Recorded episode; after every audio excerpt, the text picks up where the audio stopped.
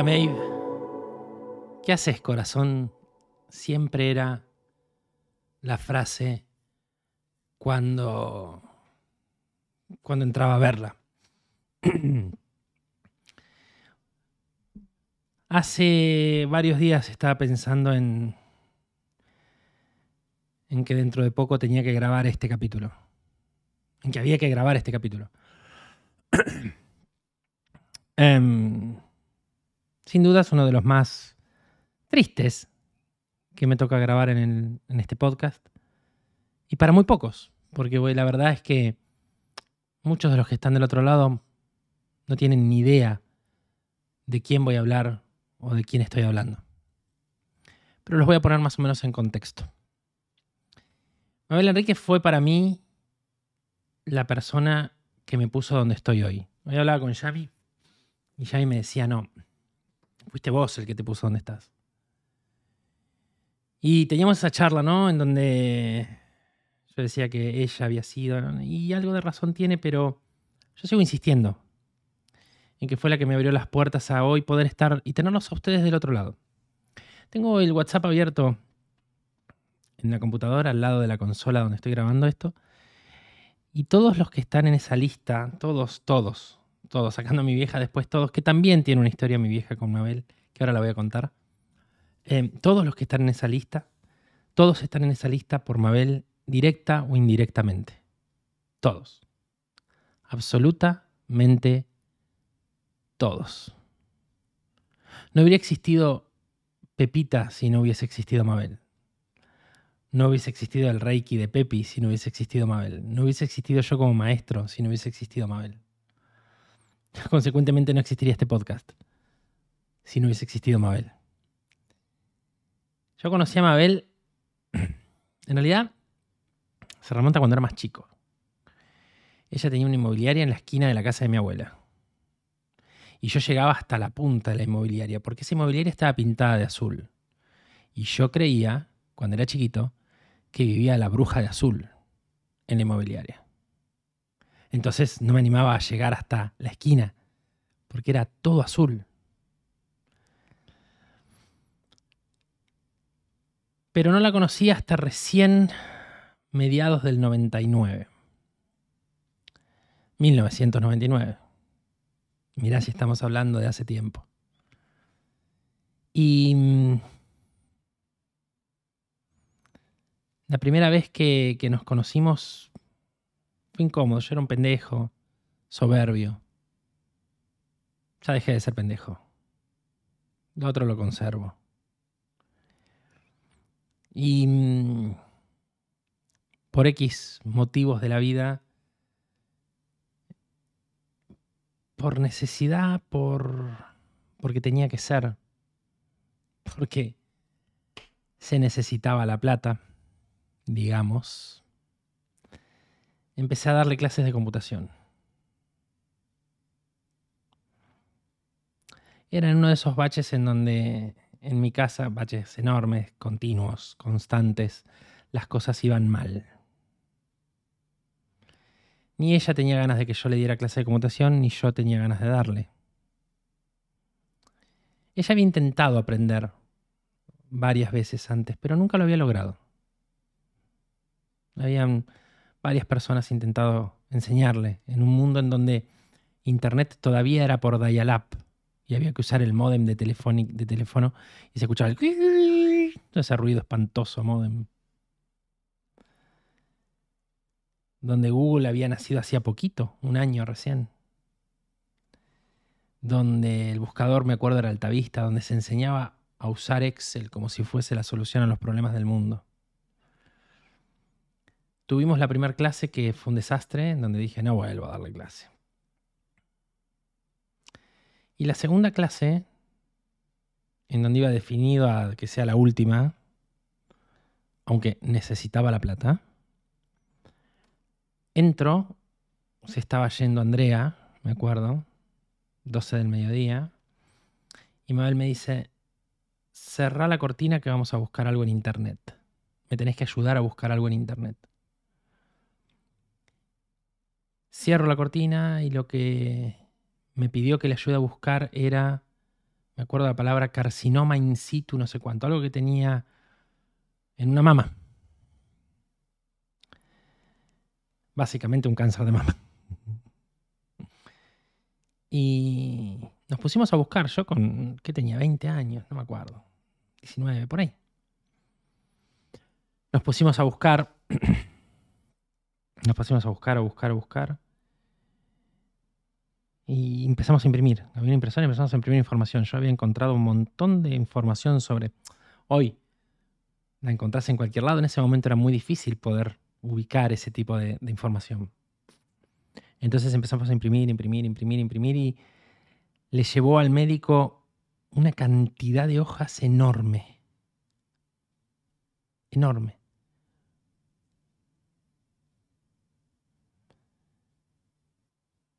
Y en ese momento me mira y me dice, esto es lo que yo quiero aprender. Entonces esto es lo que te voy a enseñar. Y ahí empezó el vínculo. Un vínculo que no puedo decir hasta cuándo duró. A pesar de que hace años que no la veía, por su estado de salud, por la pandemia, por un montón de situaciones, empezó un vínculo constante. Me acuerdo que me esperaba los medios días con sándwiches de miga. Y comíamos los sándwiches de miga. Y tomábamos clase. Y ahí me empezó a presentar gente. La conocía todo el mundo. Todo el mundo.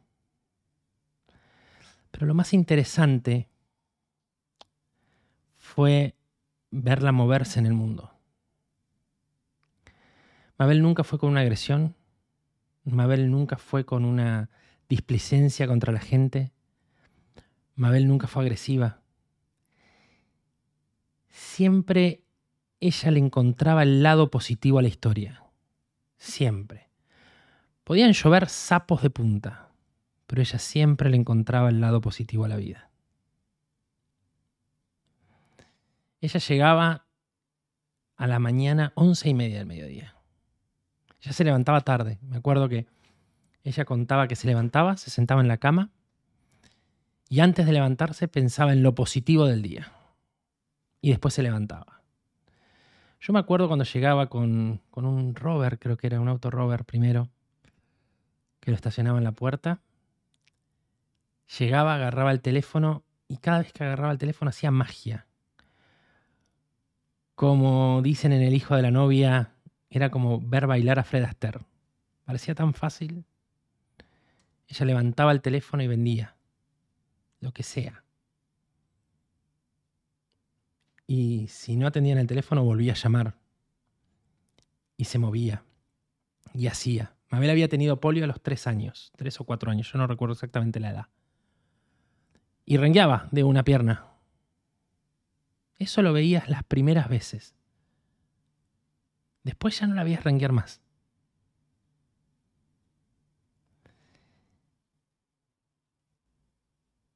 Mabel era mm, no solamente que fue de mis primeros clientes, sino que era tan generosa no solamente con haberme dado o con haberme abierto el mundo a un montón de gente, sino con haberme permitido verla moverse. Mucho de lo que yo hoy soy, por eso hay algo que tiene que ver con eso.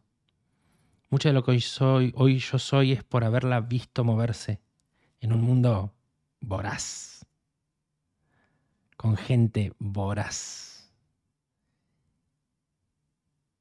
y nadie la podía caminar. Y ella nunca tuvo que recurrir a la mala palabra, a la degradación, a la denigración. Ella siempre, me acuerdo de, de, la persona que tenía delante, sentada en su escritorio, del otro lado en el teléfono, era la persona más importante en ese momento. No había nadie más. Y la gente no solamente terminaba comprándole porque confiaba en ella, sino que terminaba comprándole porque ella daba seguridad de lo que hacía. Eso tenía un valor que era increíble. Ella daba seguridad en lo que estaba en lo que estaba dando, vendiendo.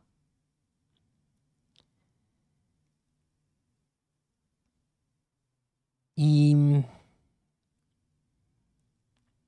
una de las cosas que tenía que era muy importante era hacerte sentir parte. O sea, yo me acuerdo que a pesar de que no, no trabajaba con ella todo el tiempo, ella me, muy de pibito, muy de chiquito, me hizo ser parte de ese mundo, de esa historia. En momentos en donde uno, bueno, más o menos se le complicaba, Mabel estaba ahí. Y si no era Mabel directamente, había alguien que venía del lado de Mabel. Andrea. Bueno, Edu. Edu, si no hubiese existido Mabel, tampoco existiría mi relación con Edu. Mabel tiene dos hijos, Mariana y Tristán. A mí me une más Tristán que otra cosa. Tristán es una de las personas más buenas que conozco. Más honesto. Más sincero. Con Tristán me pasaría horas sentado charlando. Yo la he visto moverse dentro de entornos complicadísimos y dentro de momentos complicadísimos. Con la crisis del 2001, en donde la gente no sabía que se había quedado sin los ahorros, algunos habían podido recolectar el, el cheque ladrillo, Mabel le consiguió una propiedad a cada una de las personas que necesitaba liquidar ese cheque. Le hizo hacer negocios a muchísimas personas. Como hoy me decía Edu, fue la segunda madre de Andrea, la que le permitió comprar su casa, la que le permitió tener todo lo que tuvo hasta el día que murió. Obviamente, volvemos al mismo caso que conmigo, o sea, Andrea hizo lo suyo, por supuesto. Pero mm, era muy loco porque ella, vos le contabas algo y ella sabía lo que le estabas contando, sabía de lo que le estabas hablando. Estaba presente en lo que le decías y cómo se lo decías.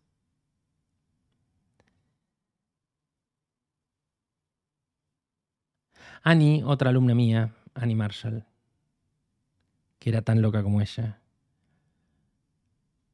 El día que empecé con Annie, que no fue por, Annie, por, por Mabel, pero sí tenían un vínculo, dice, no me digas que conoces a Mabel. Sí, la conozco, hace muchos años. Y empiezo a trabajar con Ani por eso. Porque yo trabajaba con Mabel. O sea, mi carta de presentación, mi chapa era, no, yo trabajo para Mabel. Y acá, en este lugar, en esta zona, era todo lo que se necesitaba saber. Nada más. A vos venís de parte de Mabel, listo. Ya está. Obviamente eso me hizo conocer gente increíble. Gente común, Gente de mierda también, ¿eh? Que yo no tenía la habilidad jamás, jamás de, de manejarlos como lo manejaba ella. Ella manejaba a la gente con una, con una habilidad, con una templanza, con una... Llegaba a la tarde también, tipo 6 de la tarde, y llegaba a la inmobiliaria y agarraba ese teléfono. Y por ahí hasta las 8 o 9 de la noche. Y era vender, vender, vender, vender, vender, vender, hablar, hablar. La gente no sabía qué hacer y ella te hacía un dibujo en el aire. Ella dibujaba en el aire las propiedades que la gente podía llegar a tener. También empezó de la nada. Empezó vendiendo loteos cuando era joven. En uno de esos momentos que ella vendía loteos,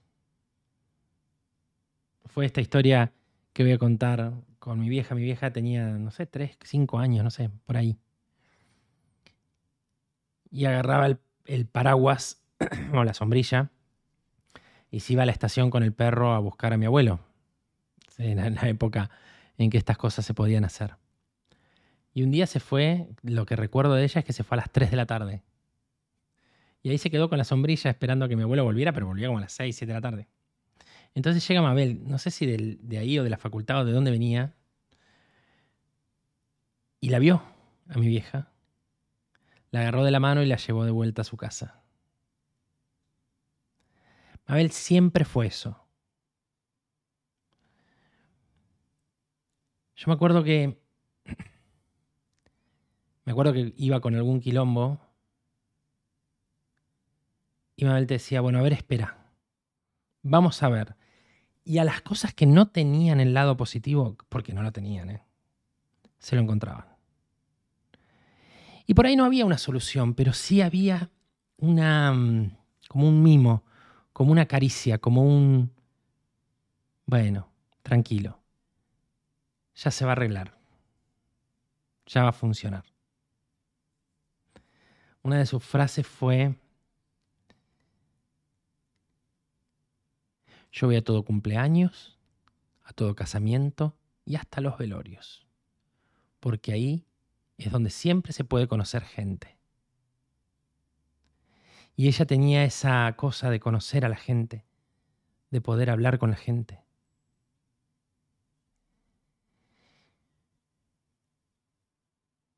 Siempre pensé en qué momento Mabel. Hay, hay, determinadas personas que siempre pienso cuál va a ser el momento en que van a partir. Mabel era una de las personas en las que yo pensaba cuál era el momento en que iban a partir. Cuando hoy me llama Beli un amigo me dice que había fallecido Mabel, yo dije, hoy es el día. Llegó. Hay gente que parece que es inmortal. Yo creo que Mabel es inmortal. Que va a trascender. Todos nosotros estamos hechos para trascender. El tema es con qué. ¿Qué tenemos realmente para trascender? Y es fácil la respuesta lo que hemos hecho como personas, lo que hemos dejado en el otro. Somos lo que dejamos en el corazón de los demás. Nada más. Eso es todo lo que somos. Hoy, 25 de junio de 2023, se fue Mabel. Pero yo me voy a acordar de esa Mabel positiva, graciosa, increíble, que me enseñó que todo se puede. Y que si te tiran para abajo hay que levantarse y volver. Y todo se puede. Siempre poniéndole la otra cara, siempre poniendo la mejor de las ondas. Con 65 años ella siempre estaba empezando de nuevo. Con 75 estaba siempre empezando de nuevo. Nunca, nunca, nunca en estos años que yo la conocí, nunca se quejó de nada. De nada. Y acompañó a todo el mundo que pudo hasta donde pudo, y más también. Por eso hoy quiero darle este homenaje y estas palabras para que ustedes del otro lado conocieran quién fue la que nos puso en este, los que nos puso, la que nos puso en este camino. Y la que logró que muchos de nosotros estemos interconectados. Nada más. A ustedes los veo a la próxima, ya en la temporada 6. Y a vos, Maeve, te mando un beso enorme. Porque nos volvamos a ver.